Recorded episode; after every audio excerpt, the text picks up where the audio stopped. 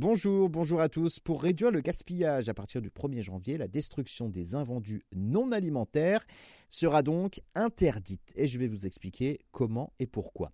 D'abord, l'ADEME évalue à près de 4,3 milliards d'euros la valeur marchande des invendus non alimentaires en France en 2019, dont 7% finissent détruits et 27% recyclés.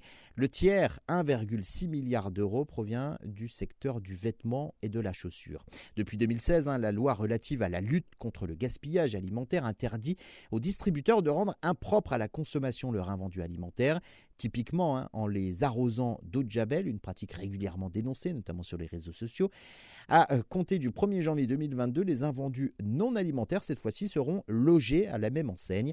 C'est le cas de l'habillement ou encore des produits électriques, électroménagers, les piles, les meubles, les cartouches d'encre, les produits d'éveil, de loisirs, les livres, les fournitures scolaires, mais également les produits d'hygiène et de périculture. Alors, euh, pour tous ces secteurs, les producteurs, importateurs ou encore distributeurs de ces produits qui n'ont pas trouvé acheteur ne pourront donc plus les mettre en décharge ou les incinérer mais ils devront les donner, les réemployer et euh, même les recycler. Alors que deviennent ces invendus? Eh Principalement des stockages à 42%, 27% sont recyclés, 21% donnés et 7% détruits, soit l'équivalent de 300 millions d'euros de produits en valeur marchande.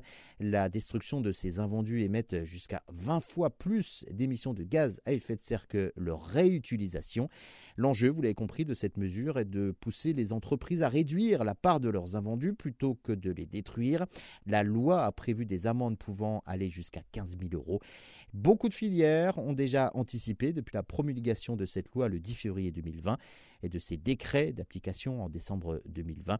Par exemple, dans le textile, qui représente 40% des invendus des marques haut de gamme, eh se lance déjà dans le recyclage.